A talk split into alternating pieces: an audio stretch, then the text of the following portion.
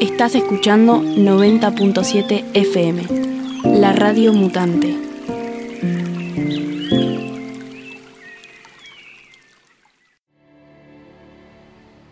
Como decíamos hace un ratito y estábamos haciendo un preanuncio de la presentación de la entrevista que habitualmente hacemos entre las 11 y las 12 del mediodía, tenemos hoy el gusto de, de poder conversar un rato con Jorge Capato, que forma parte de la historia de la cuestión ambiental en la Argentina. Y también, que es algo que nos interesa mucho, es su rol de, pensador, de escritor, también de fotógrafo, que es algo que un gusto que compartimos. Así que es un gusto tenerlo hoy acá a Jorge Capato y poder conversar un rato con él sobre varias cuestiones y cómo está viendo la situación actual. ¿Cómo estás, Jorge? ¿Qué tal? Bien, Alejandro. Bueno, el gusto es mío. La verdad que yo también vengo siguiendo todas tus, tus actividades gracias a las conexiones virtuales, electrónicas, no sé cómo llamarle, pero todos entendemos que estamos en una red y a veces, aunque sea de reojo, estamos estamos mirando lo que hacen viejos amigos, diciendo, mira, mira lo que lo que está haciendo este tipo ahora y, bueno, aunque, aunque a veces no estamos en forma presencial y menos en este momento, eh, estamos de alguna manera conectados, estamos viendo, estamos, estamos atentos, pero es importante ver también la, este, lo que están haciendo otros. Este, yo cuando, cuando vos me dijiste que me ibas a entrevistar, no solo fue una gran alegría eh, por, quién hace la entrevista, que, que siempre es tan importante, eh, como, como el entrevistado mismo y, y ahora cuando me llamabas eh, en el impas de la musiquita eh, pensaba, mira qué bueno, hay gente que ya está haciendo cosas que uno quisiera hacer. Hola. Hola Jorge, se nos cortó recién y esto esto pasa habitualmente. No, no, no, sí. Bueno, mira, no, te contaba eso. Este, yo después me fui, me fui de Radio Nacional el día que, que veía cómo eh, pasaban los discos de rock, de rock nacional, los long play, los llevaban, viste, pasaban los, empleados y los iban a llevar a un depósito. Y digo, ¿qué está pasando? No, no, dice, este este hombre eh, que, que fue eh, el que creó Cosquín. Julio Marvis. Julio Marvis, eh, eh, Julio Marvi, que la verdad no sé si está vivo o no, pero eh, lo que hizo, este, hablando de vida y muerte, fue mandar a la muerte a todo el rock nacional. Lo prohibió, lo prohibió en plena democracia, una cosa increíble. ¿Y vos Yo no sé si la gente sabe eso. ¿eh? ¿Vos trabajabas en Radio Nacional entonces? ¿Estás hablando de qué año? Yo tenía tenía ese programa de una hora todos los sábados de la mañana, se llamaba Mi Tierra, que era un programa de ecología eh, que terminaba con una sección de poesía que hacíamos con un amigo, el amigo iba y leíamos poemas, qué sé yo, pero el programa era un programa con temas ambientales. Yo ya estaba metido de cabeza en el tema ambiental, eh, eh, insisto, eran los años 80 o fines de los 80, este gobierno mendesmista no te podría decir el año, pero cuando apenas entró este señor, eh, prohibió el rock nacional. Dijo, desde ahora se escucha todo folclore. Entonces pasaban los chalchaleros, viste, los neta, chalchalero y los tucu tucu todo el día. Entonces yo fui y presenté la renuncia porque me parecía inadmisible que después todo lo que habíamos vivido hace relativamente poco viniera un señor en plena democracia y prohibió el rock nacional. Yo me fui y vos siempre pasaron un poquito los años, pasaron un poquito. Vos me ibas a preguntar algo. No, si te quedaste con la espina de un programa radial o de llevar adelante tu propia, tu propia radio. Claro, ahí viene el tema, que, que mi propia radio no la pude hacer nunca, pero me fui a Radio Universidad y en LT10, Radio Universidad Nacional del Litoral, eh, del año más o menos 91 a casi el 2000 hice un programa todos los martes a la noche, también de una hora, que se llamó Salud para Todos, donde yo metía los temas ambientales con los temas de salud en una mesa con profesionales que yo coordinaba, bueno, por supuesto me di el gusto de poner la música que, que, yo quería. A mí, a mí siempre me gustó el rock, incluido el rock nacional, por supuesto que lo hay de, de, primera calidad en el mundo, y bueno, y después pasábamos eh, otra música que sin ser de rock eh, eh, en Argentina tiene valores extraordinarios Piazzolla, el Gato Barbieri, qué sé yo, como era un programa de noche, yo le mandaba a Gato Barbieri, ¿viste? Aprovechaba, ¿no? Y era una hora propicia para el jazz también. Claro, ¿viste? Le mandaba a Gato Barbieri, ¿viste? Era un programa que iba entre la, no sé, no me acuerdo si entre las 10 y las 11 de la noche, hasta que un día vinieron los Midachi. Ajá. Y entonces el director de la radio me dice, mira, dice, tu programa no va a poder ser más los martes, porque ahora vamos a hacer un programa con los Mideachi. Y yo ya llevaba casi 10 años en ese horario y le digo, bueno, yo me voy, ¿cómo te vas? No, le digo, pero los sábados, viste, la gente está en otra cosa, están los partidos, claro. estaban los partidos, viste, y me fui, me fui como, como entré, viste, salí, salí y no volví más, nunca, nunca más pisé el radio, por supuesto tengo excelentes amigos en el ET10, de hecho eh, el Guille Tepper, que es un, un, pilar acá del periodismo santafesino, con, con su programa por Radio Universidad, este, todas las mañanas me, me entrevista, te diría, este, eh, durante todas las catástrofes. ¿viste? Cuando hay inundaciones, cuando se incendia Australia, cuando se quema la Amazonia, eh, ahí aparece Jorge Capato, ¿viste? Lo sacan, lo sacan del freezer ¿Viste? Lo sacan del freezer a Jorge Capato, ¿viste? Lo que pasa que vos sos un vos sos una persona referente y has sido referente siempre para todos nosotros los que empezamos en, en estas lides también allá por los finales de los 80, principios de los 90. Este, la figura de Jorge Capato siempre fue una inspiración para todos nosotros, ¿no? Este, bueno, bueno. Es por eso que es un placer poder estar hablando con vos, Jorge no, pero yo siempre me entero tarde. El día que, que viste, entraron los Midachi, te aclaro, los Midachi duraron 10 días. 10 ah. días duraron la radio. Por, no sé qué pasó, le fracasó el, proyecto. Y, y lo último que me dice eh, el, director de radio, mirá que el tuyo es el programa más escuchado de esa franja horaria. Ah, le digo, muchas gracias. Y vos estás haciendo lo mismo, Alejandro, si yo me estoy enterando ahora que era un referente, ¿viste? Por Dios, Jorge, no, no, eh, escúchame. Sos bastante distraído, me parece. No, yo trato de poner un poco de humor, ¿viste? Porque eh, ya para bajón, con todo lo que nos está pasando, eh. eh. podemos hacer una procesión de acá a la luna, ¿viste? Con lo bajoneado. O sea, yo creo que es un momento de tomarse esto con humor, con ironía, con humor negro, si querés. También. Me encanta el humor negro Claro. Este, eh, eh, pero, viste, esto ya, ya supera, supera la, la, la, ciencia ficción, esto supera el realismo mágico de García Márquez, esto supera supera la, la, todo lo imaginable. O sea, yo creo que, mira, la noticia de ayer, la noticia de ayer, con que hay un nuevo virus que se está que se está ahí este, desparramando en las granjas de, de cerdo de China, ¿viste? Porque claro, ahora, ahora nadie quiere quedar en offside. Ahora los tipos que tenían estudios guardados lo sacan, dice, a ver, a ver si alguien todavía después dice, ah, vos tenías el estudio guardado y no lo diste a conocer. ¿Viste lo que le pasó a la OMS, a la OMS con su demora? Con su demora.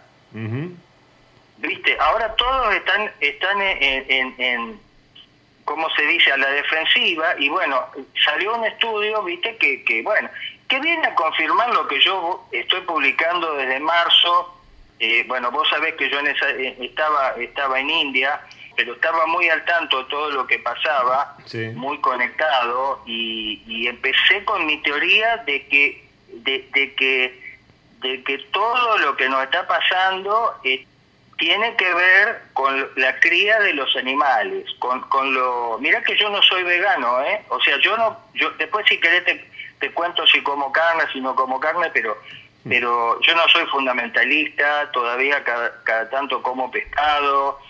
La última vez que estuve en Salta me, eh, yo sé que los veganos se van a horrorizar con lo que voy a decir, pero estuve en Salta y me invitaron con un con un chivito este, de esos que se crían en los cerros y, cometí el pecado de comer. O sea, no soy fundamentalista, pero pero la, la, la sombra, la sombra de la carne, la larga sombra de la carne nos está llevando a la ruina como civilización. No le echemos la culpa al pobre murciélago. O sea, e, eso sí que es un cuento chino. Eh, eh, digamos, el cuentito del murciélago, que yo, yo eh, te lo digo con la mayor humildad, nunca me lo creí, pero porque todavía me queda un poco de sentido común. O sea, los humanos viven con los murciélagos. Este, hace 7 millones de años que apareció el primer Australopithecus, viste, que se caminaba, viste, mirando el piso y se puso de pie y dice, uy, ¿qué me pasó? Y pasó, viste, que entraste en la civilización hace 7 millones de años, el tipo subía a comer la fruta de los árboles y en el mismo fruto ya habían estado chupando el jugo los murciélagos, los murciélagos que, que comen fruta. Entonces, ¿qué significa? Que, que, nosotros hemos estado en contacto con todos esos virus y coronavirus de murciélago y nunca hubo una pandemia de, de, de coronavirus murciélago. Sí, sí, cuando esos coronavirus se mezclaron en, estos gigantescos calderos. Ahora los científicos, mira, en este estudio que se publicó ayer, que yo te estoy diciendo, se publicó en el portal de Science, eh, dice que los chanchos son como calderos donde todos los virus que andan, de los murciélagos, los virus de, de, los, de los humanos y los propios, los de la gripe aviar y los de ellos, todos van ahí, se mezcla, se mezcla en ese caldo de cultivo y después sale y se vuelven a infectar los humanos, pasa la gallina, de la gallina vuelve vuelve a pasar el humano, del humano al cerdo, del cerdo al humano, del cerdo a la gallina, y se hace un matete. O sea, estamos hablando de que los chinos tienen 500 millones de chanchos. Y, los científicos todavía dicen, sí, sí, dice, eh, no se asusten, lo único que hay que hacer es controlar esta población animal. Bueno, y esos 500 millones de cerdos están alimentados con la soja de Santa Fe, ¿no? Claro, por eso, eh, claro, por eso es un gusto que, la entrevista me la esté haciendo Alejandro. Por eso es un gusto. Es un gusto porque porque vos, vos me estás dando la... la me, me estás diciendo, sí, este tipo no está mal de la cabeza. La larga sombra de la carne existe y es muy larga. Y son impactos sobre impactos sobre impactos ¿Viste? Porque, porque, porque para hacer soja hay que deforestar, porque para hacer soja este, hay que quemar, hay que quemar los bosques. Esos bosques quemados aumentan el efecto invernadero y después, después que la tierra queda arrasada le ponen fertilizantes nitrogenados que también van gases nitrosos de efecto invernadero y se suman a los anteriores y así vamos y vamos y vamos creando un, un desastre eh, colosal, gigantesco, donde ya las cifras, las cifras, mira, esto me lo dijo un periodista amigo hace, hace muchos años y, siempre me quedó grabado. Dice, la gente sabe, pero no sabe cuánto. O sea, una cosa es el impacto, sí, de, la carne, pero el, otro, lo otro es cuando te ponen cifra. Cuando vos decís, hay, son 500 millones de cerdos donde está pasando esto, ¿cómo los controlás? ¿Cómo, ¿Cómo los alimentás? ¿Cómo, ¿Cómo mitigás el impacto de toda la soja que es necesario? Este, yo haría, por ejemplo, la multiplicación, ahora no la voy a hacer, pero capaz que algunos la hacen. Si yo multiplico los kilos de carne que representan 500 millones de cerdos, y después tengo que multiplicar por 10, porque para obtener un kilo de carne, el chancho tiene que comer 10 kilos de soja, la relación es 1 a 10. Sí, sí, son cuentas sencillas relativamente si vos me si vos, si vos me dejas hablar a mí, yo soy como un tornillo sin fin. Agarro el tema y le doy, le doy, le doy. No, no, mira, la, la, la, el sentido de esta llamada es un poco para. Porque también yo, con, con mis años y, y, y, el tiempo de lo que fue la inspiración que a uno le nace, por vaya a saber de dónde, de, de qué origen tiene esta cuestión de habernos metido en la cuestión ambiental ya en los tempranos 80, por lo menos en mi caso, creo que vos también. Y cuáles son esas, esos impulsos que nos llevaron a nosotros a, ponernos en ese lugar a buscar desde ese lugar. ¿Y qué nos queda de eso? Y siempre que te escucho o escucho charlar o leo cosas tuyas, encuentro dónde está el espíritu que generó eso y que es tan valioso hoy día, porque además se reafirma en los hechos. Esa cuestión espiritual, esa cuestión de, aproximación eh, a la naturaleza, a los espíritus de las cosas, este, es tan bueno rescatarlo en este momento de crisis, porque ahora parece que nadie hubiera dicho nada, que esto es una cosa que apareció de golpe, y sin embargo gente como vos está desde su aproximación al espíritu del territorio y a lo que y a lo que a la sensibilidad lo está diciendo hace 40 años. Este, esto no es una novedad. No, no, no, no. Este, no, esto no sorprende a nadie. Lo que lo que sorprende, digamos, la magnitud de los hechos. Pero bueno, vos vos me estás llevando al terreno que más me interesa a mí en esta etapa de mi vida, que es el tema de, que la única salida que yo humildemente, y me tengo que autorreferenciar un poquito, le veo a esto, eh, eh, es un camino de espiritualidad. O sea, yo, yo pertenezco a una generación, mira, te lo voy a decir, eh, que en un momento, en un momento dudó, dudó y creyó, en muchos casos creyó, que los cambios iban a venir desde arriba, que había que, digamos, eh, modificar las estructuras del Estado y, que el Estado desde arriba le iba, los iba a poner a los ciudadanos, los iba a poner en el lugar que, corresponde, en el sentido de decirle, bueno, eh, la, salvación del mundo va por acá, y, entonces, claro, lo primero que hacía, eh, lo, primero que había que hacer era, era, era modificar las, las, las superestructuras, como se le llamaba y muchos dudamos, eh, te digo dudamos porque yo a los nueve años leía, este, leía Gandhi. Igual, la oleada, cuando a mí me tomó a los a los veintipico de años la oleada de los que creían que los cambios se hacen desde arriba, fue tan poderosa que me llevó puesto. Me llevó puesto y aunque la voz interior de la cual Gandhi hablaba este, te estaba diciendo, eh, mirá, por lo menos tenés que dudar.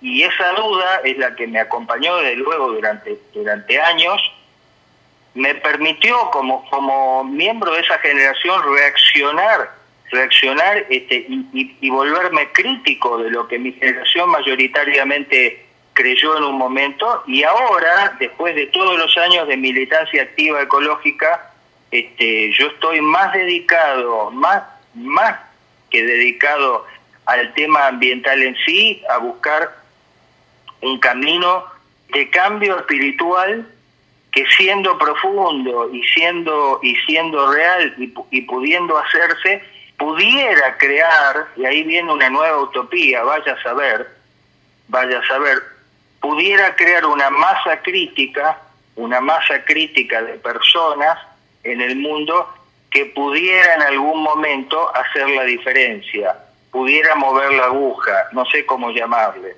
Ahora, si vos me preguntás, a ver, cuando le preguntaban a Einstein, por favor, este, con, mis respetos al señor Einstein, eh, le preguntaban, eh, profesor, ¿pero qué fue? Y él dice, sí, no, fue la brújula que me regaló un tío. Es decir, el tío le regaló una brújula, el tipo quedó tan fascinado, tan fascinado que después se puso a pensar en la, en la relatividad, ¿no es cierto? Para mí, para mí, la brújula de Einstein, para mí, en mi niñez, fue el patio de mis abuelos. O sea, yo vivía en un, en un, en un barrio en la ciudad este, de Santa Fe Capital, donde pasé toda mi infancia y gran parte de mi juventud, y tuve la suerte de que el, el patio tenía 40 metros de fondo, era una casa con, con un patio, la verdad, eh, si vemos ahora cómo vive la mayoría de, los seres humanos, un patio gigantesco, gigantesco. Y entonces como estos, como estos gringos venían del campo, habían llegado en el año 20 a Santa Fe, y se trajeron las gallinas, se trajeron, Le, faltó que traigan la vaca. Entonces, en ese patio, eh, los gringos estos hacían todo lo que hacían en el campo. Entonces, mi abuela era, era eh, este, eh, más ecologista que, que Greta Thunberg. Porque, ¿qué hacía? Todos los restos de comida de, de la casa, de las cáscaras de papa, todo, digamos, no hacían compost, pero eso, con un poco de maíz alimentaba a la gallina. Con la gallina teníamos huevos. ¿Qué huevo? Y huevos de gallina felices, huevos orgánicos. O sea, yo comí, yo comí, eh, ahí sí que te admito que fui un precursor. Eh. O sea, yo en los años 50 comía huevos este, de, de gallina felices, huevos orgánicos. Y ni te digo cuando llegaban las vacaciones. Cuando llegaban las vacaciones yo no tenía escuela, hijo único, y no había chicos en el barrio. No sé por qué era, era, un barrio de gente grande. Una cosa rara. Ujú. Eh, y, y a mí no me quedaba otra, ¿viste? Yo iba al patio, miraba las hormigas, la, la forma de las hojas, la forma de las nubes, este, cómo las hormigas hacían el hormiguero, cómo las orugas subían a los árboles, cómo venía el picaflor a hacer el nido. Y después la miraba, ¿viste? A mi abuela hacer la huerta, sembrar flores. Este, de ahí me viene el amor por las plantas. Yo, yo paso horas, horas actualmente este, porque no crean que yo estoy meditando sentado, ¿eh?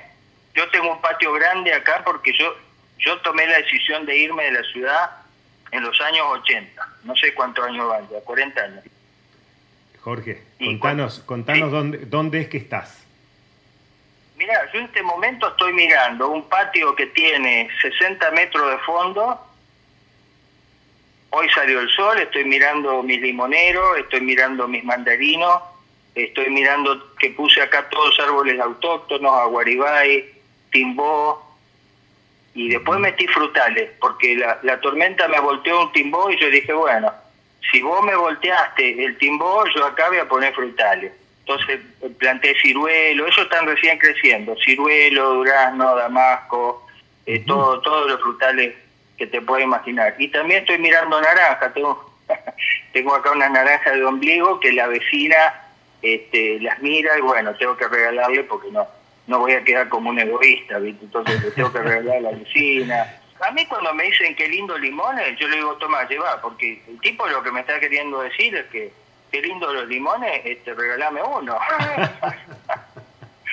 y las plantas, pero eh, después te explico por qué, por qué yo hago lo que hago. Y, y, y por qué es un acto egoísta. Las plantas, la mayoría me dice, ¿para qué seguís haciendo? Y yo hago begonia, esto, qué sé yo.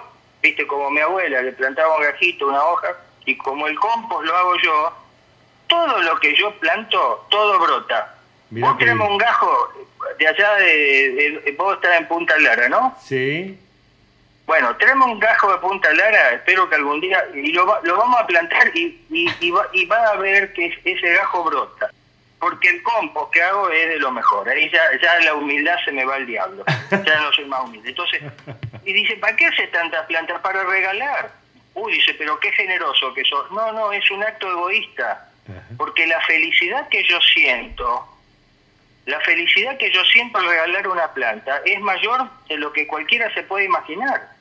El tipo que me acepta una planta y yo veo que le está dando felicidad y que, que no la va a abandonar, porque viste que hay gente que se entusiasma al momento y después lo abandona. No, eh, yo, yo puedo notar que la gente que va a adoptar ese ser vivo y, y, y la felicidad que le da, bueno, todo eso se me devuelve, por eso digo un acto egoísta, o sea, yo regalo la planta de, de- por un acto de... porque me hace bien. Digo para que ahora no me pongan que fui pionero, que fui visionario, que fui referente y ahora encima que soy generoso. Demasiado, me parece, ¿no? Nah, ya, viste, ya la pavada, viste, ya, ya, y Jorge, Bueno, dale, y, dale, Alejandro, y decime- lo que vos quieras, No, porque- no, no, es un placer escucharte, este, porque va llevando la cosa de un lugar donde la simpleza tiene profundidad. Eh, te pregunto, porque, mm, bueno, me gustó mucho eh, verte en aquellas fotografías con tu familia en la India.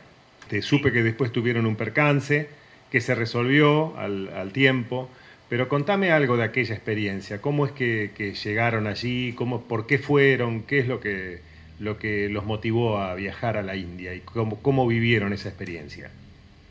Bueno, mira, yo te decía que en este momento yo veo gente que hace cosas que a mí me gustaría hacer. Una de las cosas que yo toda mi vida quise tener una radio propia. Bueno, Alejandro Meitín tiene la radio propia. en equipo, todo lo que vos quieras, eh, eh, será un proyecto de un grupo de gente, será cooperativo, no será... Pero es, un sueño que vos tuviste, lo hiciste. Yo no lo hice, pero ya por lo menos, ah, por lo menos Alejandro lo está haciendo. Mm. Y en el caso de viaje a la India es lo mismo. Yo toda mi vida, una de las, de las cosas que hubiera querido ser es maestro de yoga. Bueno, no pude, no pude porque, viste, el ecologismo este fue muy cruel conmigo, ¿eh? eso lo quiero decir. ¿eh? O sea, me dio muchas cosas, pero también me robó horas y horas de mi vida, me llevó a un activismo, a una militancia así que, me, que me atrapó, me, me estrujó como un limón, ahí después tiró la cáscara. Y ahora yo tengo que empezar de nuevo de las semillas que quedaron de los limones. Entonces, maestro yoga ni pude ser ni voy a ser. Entonces, mi, esposa actual, mi compañera de ruta, ella sí. Y ahora medio que se dio vuelta la, la tortilla. ¿Por qué? Porque yo la conocí a ella en la fundación, eh, nos enamoramos, hicimos una pareja, hoy tenemos un, un nene de 8 años, maravilloso, Lucio, que es nuestro gran maestro y que es particularmente para mí es mi gran alegría, que está ahí en la foto de India y que es inseparable, ¿viste? Somos como como un macroorganismo, ¿viste? Vamos de acá para allá siempre juntos. Este, a, mi esposa cuando le preguntan, ¿y dónde lo dejaste el nene? ¿Cómo? ¿Dónde lo dejaste? Imposible. Somos un trío, entonces viajamos, viajamos por todos lados, vamos juntos. Entonces, ella fue a India a perfeccionarse. Ah, yo te decía que la conocí ella en la fundación, y de alguna manera en ese momento ella estaba para colaborar conmigo. Ahora yo tengo que colaborar con ella, ¿viste? Eso fue lo que nos llevó a India, a, que ah. ella se perfeccionara en Mysore, ah, que es que, es donde está el gran maestro y el nieto del creador de la Stanga Yoga, que es la, ah, la, dentro de, la, de la escuela de yoga, es la escuela a la que ella eligió. Bueno, entonces ahí en Mysore está este, Shara Joyce, que es el nieto de, de Patavi Joyce, que fue el, creador del método. no es el creador, es el tipo que lo escribió. ¿Viste? Es como decir, el teorema de Pitágoras. Pitágoras no inventó el teorema, Pitágoras eh, lo escribió. Y más después que yo estuve en la India, te digo, los hindúes conocían el teorema de Pitágoras 3.000 años antes de Pitágoras. O sea, eh, eh, en el norte de la India, Mohenjo-Daro, Jarapa, la, la, civilización de Jarapa, la, civilización del Valle del Indo, hace 8.000 años los tipos tenían ciudades con sistemas de alcantarillado, de, de, agua potable, de evacuación discreta. Sí, es impresionante. India tiene todo eso, tiene, tiene haber sido la cuna de la... De, no sé si la cuna de toda la civilización, pero en un momento fue el epicentro. O sea, dos mil años antes de, de, Cristo, los tipos ya hacían, hacían cirugías. Eh, los médicos ayurveda hacían cirugía plástica de nariz, hacían reconstitución a los tipos que, que, perdían en una batalla, perdían la nariz de, un sablazo, le, hacían la nariz de nuevo, conocían los órganos internos, hacían operaciones de cráneo, índice el emporio de las hierbas medicinales tenés todas las hierbas y, y, vos agarrás un paquete esa hierba, tiene atrás un, un prospecto con todo, con todo el estudio, una presentación, un cuidado que la verdad es inverosímil. Yo tendría que mostrar cómo compras una hierba silvestre en Argentina y cómo la compras en India. No, no se puede creer. No, no voy a idealizar India, no la voy a idealizar. India tiene sus problemas. Tiene sus problemas, claro. También me preguntaron, también me preguntaron que, a ver si yo que estuve en India eh, le puedo decir por qué India, la proporción de casos de, coronavirus es bajísima. O sea, si vos pones en números absolutos, hoy la India está en cuarto o quinto lugar de, infectados. Pero tiene tantos infectados como tuvo Francia o España. En Francia y España tienen 50 millones, 50, 60 millones de habitantes. India tiene 1.300. Claro, no, no comparativamente Entonces, cuando vos dividís el número absoluto por la población total, te da el 0,001%. Yo esa cuenta la hice. Yo esa cuenta la hice. Y hay una explicación. ¿Y cómo lo explica? Es muy simple. Eh, no hay obesidad porque porque no comen no comen eh, prácticamente carne ni, ni, la ni la carne con grasa que se come acá de la de las vacas criadas en filot o de los pollos esto con hormonas y antibióticos que es todo grasa ¿Qué pasa? El 70% de, de los hindúes viven en aldeas. Y esto es increíble. ¿Por qué? Porque Gandhi ya les dijo, cuiden las aldeas que son el futuro de la India. Y los tipos se lo tomaron en serio. ¿Sabés qué hicieron? Ahora cuando se declaró el... Allá le llamaban el, lockdown. Cuando, se, eh, cuando Narendra Modi declara el lockdown, que quedamos ahí todos atrapados, los tipos, ah, no, yo me vuelvo a mi aldea. Mm. Y se armó una fila increíble de gente a pie, porque no había ni tren, ni avión, ni, ni auto, ni taxi, nada. Los indios son muy disciplinados también. Y se, y se armó una cola infernal de gente a pie por las rutas para volver a las aldeas, porque ellos saben que en la aldea, como yo lo vi, y puedo dar fe, los tipos tienen su huertita, su, su gallinita, su, su vaca, que la vaca la tienen para, para la leche, porque no. Es todo orgánico. Porque las vacas no, no, no reciben medicamentos. A las vacas, ¿sabe que, que vi que le dan de comer lo que hacía mi abuela con la gallina? Ellos hacen con la vaca. Le dan porque no sobra alimento, ¿viste? Entonces la cáscara de papa, los restos de la cocina, todo le dan a la vaca. Y también la vaca con un poco de pasto en el lugar donde hay. Bueno, esto y aparte no hay adicciones, o sea, en India eh, eh, eh, el, índice de alcoholismo, tabaquismo, ni decir drogas duras, que sí seguramente hay en las grandes ciudades, pero, pero insisto, con una población de 1.300 millones de habitantes viviendo el 70% en aldeas. Claro, es increíble. Vos habías escrito, vos habías escrito o hablado con respecto al tema del despoblamiento de las ciudades como una necesidad imperiosa acá en la Argentina también, la vuelta a otro tipo de forma de habitar el espacio. Bueno, eso sí, eso sí te reconozco, eso sí yo lo vengo diciendo hace mil años. Una de las primeras cosas, yo me acuerdo, yo daba clases porque mi formación es de química, ojo que mi formación es yo hablo de espiritualidad, de esto, de todo lo de Ayurveda, pero mi formación es de, es de, es de la ciencia, de la ciencia a favor de la vida.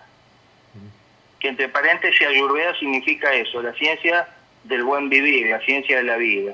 Y, y eso yo me, me lo reencontré de mí mismo en India. Yo tomé dos cursos ahora con dos médicos, una, una médica y un médico, y yo decía, no puedo creer, no puedo creer porque esto es lo, que yo buscaba durante toda mi vida, lo que yo pensé durante toda mi vida, una coincidencia absoluta de la prevención, de que, de que la salud no es ir a curarte cuando vos estás enfermo. La salud es no llegar a la enfermedad. Y la salud también es un camino de retorno. O sea, la salud es cuando vos construís un camino y una rutina diaria que te va sacando uno por uno los factores que te juegan en contra. Que el, gran problema del mundo, y ni qué decir de la Argentina, que es un país urbano, terrible lo que nos pasa, y que esto ya lo dijeron eh, tipos que pensaban en cómo tendría que ser el modelo país hace 30, 40, 50 años, ya dijeron, es, es un eh, eh, Argentina padece de macrocefalia, o sea, tenemos, tenemos el 70% de la población concentrado en en cinco ciudades. Y ni, qué decir ahora, y ahora queda claro dónde está el problema. Claro. ¿Dónde está el problema ahora de la, de la pandemia? Está en, el, en, los cordones de, miseria del Gran Buenos Aires. Pero Jorge, son esos cordones de miseria que vos mencionás, en muchos casos los desplazados por el avance de la frontera agrícola del campo, en vez de haber, fomentado. Eso fue, eso fue la frutilla del postre, pero pero antes que antes que, las máquinas invadieran el campo y que la soja invadiera el campo, ya se le empezó a meter a la gente en la cabeza de que tenían que irse a la ciudad a buscar trabajo. Las grandes emigraciones de Argentina empiezan a mediados del siglo pasado y, no existía el, tema de la soja. La soja, claro, la soja vino a, a grabar por 10 o por 20 o por 30 y a vaciar el campo de gente y a meter maquinaria. Entonces, este, Ahora, este, viste, con una máquina te, te atienden, no sé, mil, mil, mil hectáreas de soja, pero la gente ya no tiene trabajo. Entonces van a limpiar los vidrios, viste, a, la autopista, van a, van a juntar basura, van a hacer las cooperativas de ciruja con el mayor respeto a los cirujas, lo digo, lo digo con una mano del corazón, este, pero hay que terminar, hay que terminar con el crecimiento de estas megalópolis y en Argentina es urgente. Yo lo que no veo es un grupo de gente que esté hablando de esto, ni pensando, ni los formadores de opinión, eh, digamos los periodistas, los que están poniendo la cara en los canales todos los días, que ellos sí, cuando sacan un tema que les interesa, forman opinión, pero de esto no hablan. Es como que vivieran en un país ideal. Viste, vivimos en un país, no sé, no sé cuáles son los, temas, pero este tema no está en la clase dirigente. Y cuando digo clase dirigente, están todos los partidos políticos, todos los empresarios, todos los educadores, que los, que hacen la política educativa, todos, todos, sin, sin distinción de, de, si, si, es este partido, otro o el de más allá. Ninguno de ellos está llevando está llevando la discusión a, al modelo territorial, eh, el modelo territorial de país que necesita la Argentina para vivir sana y en paz. Pasará el coronavirus y vendrá otra cosa, pero todos los problemas porque se ha dejado y se ha alentado, se ha alentado y se alienta a que la gente vaya a amontonarse, ¿viste? No sé si si ahí está ahí está la masa de votos cautivos. Ahí, están los votos de la matanza, ahí están los votos de Verazategui, ahí están los votos de no sé quién. Bueno, terminemos con los votos y dediquémonos a hacer política y a mirar un modelo de país 50 años para adelante. Te voy a tener que dar las gracias por esta, esta gentileza que has tenido con nosotros en la Radio Mutante acá en la 90.7 para conversar y transmitir desde esta compleja simpleza que vos eh, nos has regalado, ¿no? Porque como te decía hoy, todo esto que vos decís es algo que tendría que ser sobreentendido, pero que conversarlo y comentarlo con, esta simpleza, con esta llanura, es algo no común. Pero esto demuestra también todo este camino que has tenido y esta búsqueda. Escúchame, pero vos me tenés que prometer que vamos a volver a charlar, pero que yo no termine que yo no termine enojado. Bueno, bueno, te, lo prometo, te lo prometo. Vamos a hablar del camino de la, de, la espiritualidad en serio. Dale. Y, y, de qué nos puede ayudar a, a, encontrar en un cambio interior algún tipo de alivio, de alivio y de brújula para esto que nos está sucediendo. Te dejo un gran abrazo a vos y seguramente este, a toda la gente de tu equipo y desde ya a la gente que nos escucha o que tuvo el valor de continuar escuchando y o la paciencia. Y bueno, los invito como siempre a, indagar en mi Facebook personal, que no tengo foto ni de perrito ni de gatito. Lo uso para poner estos temas que estamos hablando. Jorge Capato con dos P y una T. Te mando un abrazo grande, Jorge. Otro Alejandro, hasta pronto. Muchas gracias. Y ahora vamos a seguir con un poquito de música y nos quedamos pensando con todas estas lindas cosas que nos comentó Jorge.